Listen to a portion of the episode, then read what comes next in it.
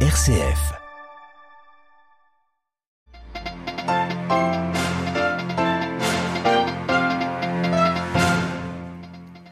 La Pologne tient sa promesse envers l'Ukraine. Elle livrera cette semaine à l'armée ukrainienne 10 chars de combat Léopard 2. Ils rejoindront les quatre déjà consignés le 24 février dernier. Varsovie se pose en allié indéfectible de Kiev. Le Royaume-Uni veut renforcer une fois de plus sa législation contre les migrants clandestins. Un projet de loi a été présenté aujourd'hui à la limite du droit international, ce que dénonce le JRS, le service jésuite pour les réfugiés.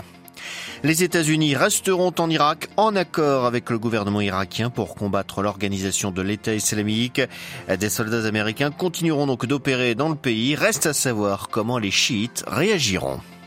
Les Syriens frappés par le séisme du 6 février, doublement victimes aux conséquences directes du tremblement de terre, s'ajoute celle du détournement ou du blocage de l'aide internationale, ce qui met des vies humaines en danger, dénonce Amnesty International. Radio Vatican, le journal, Xavier Sartre.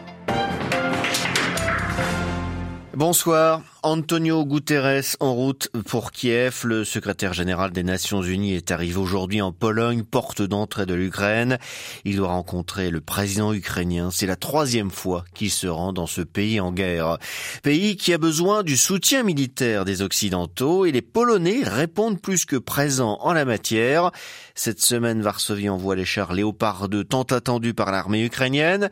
Ils passeront la frontière dans les tout prochains jours. À Varsovie, de Martin Chabal.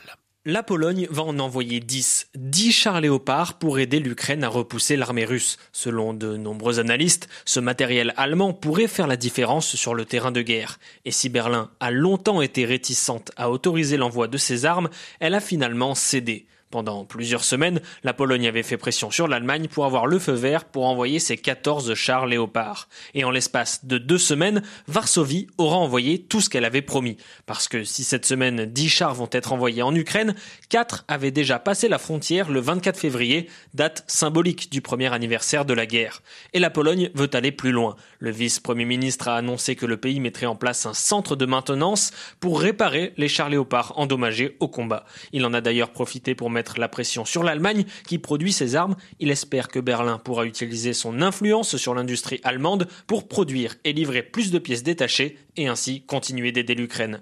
À Varsovie, Martin Chabal pour Radio Vatican. Et sur le terrain, la Russie maintient son objectif de prendre la ville de Barmout, devenue plus que jamais un symbole de cette guerre. Moscou considère la cité, située dans l'est de l'Ukraine, comme cruciale pour la suite de son offensive. Hier, le président ukrainien Volodymyr Zelensky a annoncé, lui, des renforts repoussant toute idée d'abandonner la ville aux mains des Russes.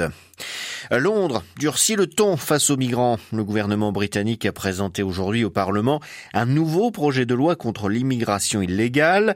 Il prévoit d'interdire aux personnes qui arrivent par la Manche de demander l'asile au Royaume-Uni et de les expulser dans les plus brefs délais. Le texte est aux limites du droit international, reconnaît le Premier ministre britannique. Il espère ainsi dissuader tous les migrants clandestins et leurs passeurs de venir, comme le regrette William Neal du service jésuite pour les réfugiés.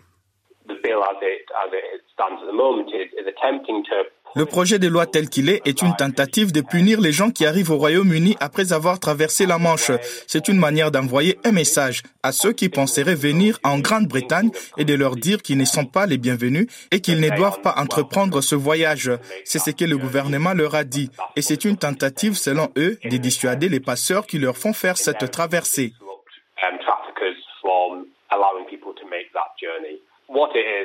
Ce qui est essentiel de souligner, à mon avis, c'est que ces projets dispensent le Royaume-Uni de sa responsabilité au sein de la Convention sur les réfugiés en limitant le nombre de personnes autorisées à rester dans le pays et en rejetant la responsabilité de cette question sur les autres pays.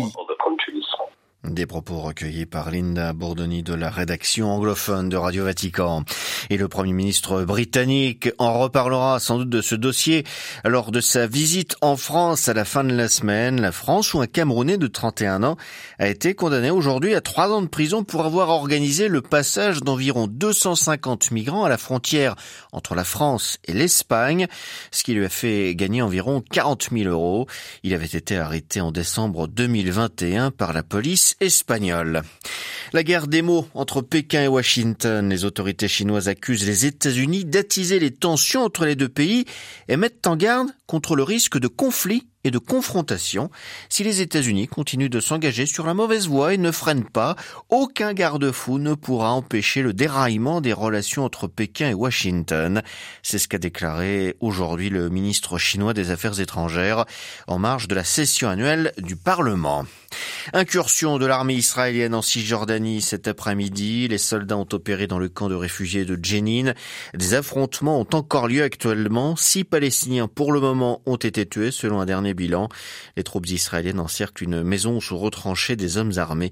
Ils essuient aussi des tirs d'hommes situés à l'extérieur du bâtiment. 20 ans après leur invasion de l'Irak, c'était en mars 2003, les États-Unis entendent poursuivre leur présence militaire dans le pays. En visite surprise à Bagdad ce mardi, le secrétaire américain à la Défense, Lloyd Austin, s'est entretenu avec le Premier ministre irakien al-Soudani et le ministre de la Défense, Tabat al-Abbasi. Les différents précédents semblent avoir été oubliés. Les précisions à Bagdad d'Anne-Sophie. Sans grande surprise, cette fois, Austin, l'homme clé de l'administration américaine, a déclaré que les États-Unis étaient résolus à rester en Irak à l'invitation du gouvernement irakien, tout en insistant sur le fait qu'il s'agissait de forces non combattantes présentes pour instruire l'armée irakienne et ainsi lutter contre le groupe État islamique. Il s'agit d'une mission critique et nous sommes fiers de soutenir nos partenaires irakiens, a-t-il dit. En référence aux attaques répétées contre leurs troupes menées par des groupes armés chiites proches de l'Iran et opposés à leur présence en Irak, le haut gradé a expliqué que le maintien des troupes américaines en Irak n'avait que pour seule mission la défaite de Daesh et que toute attaque contre les forces américaines reviendra à la saper. Reste désormais à attendre la réaction de ces groupes armés chiites. À Bagdad, Anne-Sophie Lemov pour Radio Vatican. Alors qu'une délégation des évêques de France est actuellement en Irak, des cloches toutes neuves ont résonné à Mossoul aujourd'hui pour la première fois. Trois cloches fondues en Normandie à Villedieu-les-Poils, là d'où provenaient les cloches originelles datant du 19e siècle. Elles ont été réinstallées dans le clocher de l'église du couvent de Notre-Dame de l'Eure. La cérémonie a eu lieu en présence de la directrice générale de l'UNESCO venue voir l'avancée des travaux de restauration des églises et des mosquées de Mossoul ravagé par les combattants de l'organisation de l'État islamique. Le blocage de l'aide humanitaire à Alep, une situation préoccupante qui met des vies humaines en danger. Un mois après le séisme qui a fait près de 46 000 morts en Syrie et en Turquie, l'aide peine à arriver dans la ville d'Alep. Elle est soit bloquée ou détournée par le gouvernement syrien ou par des groupes d'opposition armée, ce qui n'est pas donc sans conséquence, comme nous l'explique Émeric Eloin. Il est chargé de plaidoyer armée conflit à Amnesty International. Quand vous empêchez le fuel euh, de parvenir sur place, vous ne pouvez pas faire tourner les générateurs, vous ne pouvez pas faire tourner les machines qui permettent euh, aux sauveteurs d'agir sur zone et de secourir encore des personnes euh, qui ont subi le séisme. Donc, vous enlevez autant de chances de survie à des victimes qui ont été impactées par le séisme. Ensuite, tout ce qui est aide médicale, sanitaire, aide alimentaire, toute cette aide est absolument fondamentale parce que le séisme vient aggraver une situation qui était déjà absolument grave. La zone du nord de la ville d'Alep euh, est touchée par un blocus qui empêche l'acheminement de l'aide alimentaire depuis août 2022. Ce que nous documentions déjà fin janvier, c'est que dans cette zone, dans ces quartiers à majorité kurde, les gens étaient obligés de brûler, faute de fuel, euh, des objets en plastique pour pouvoir se chauffer. Imaginez les conditions sanitaires dans lesquelles du coup ces gens-là se retrouvent et les conditions médicales, puisque cela entraîne des conséquences physiques sur les personnes qui inhalent des fumées toxiques. Et l'absence euh, de denrées de première nécessité, etc., font que les gens, petit à petit, euh, meurent de faim. Vous avez aussi également euh, l'absence de médicaments de première nécessité euh, pour traiter des pathologies ordinaires, comme par exemple l'hypertension. Ce blocus vient aggraver le sort de dizaines de milliers de personnes. Émeric Eloin, chargé de plaidoyer armes et conflit Amnesty International, y était interrogé par Myriam Sandouno. Et l'acheminement de l'aide risque d'être encore plus retardé après le bombardement tôt ce matin de l'aéroport d'Alep par l'aviation israélienne. Les autorités syriennes affirment que le tarmac a été endommagé, mais qu'aucun avion n'a été touché. Les appareils transportant l'aide humanitaire ont été déroutés en attendant vers Damas où l'attaquer. L'armée israélienne n'a pas commenté ce raid.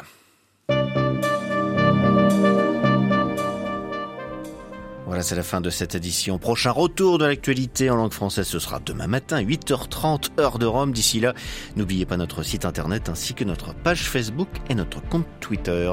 Excellente soirée à toutes et à tous.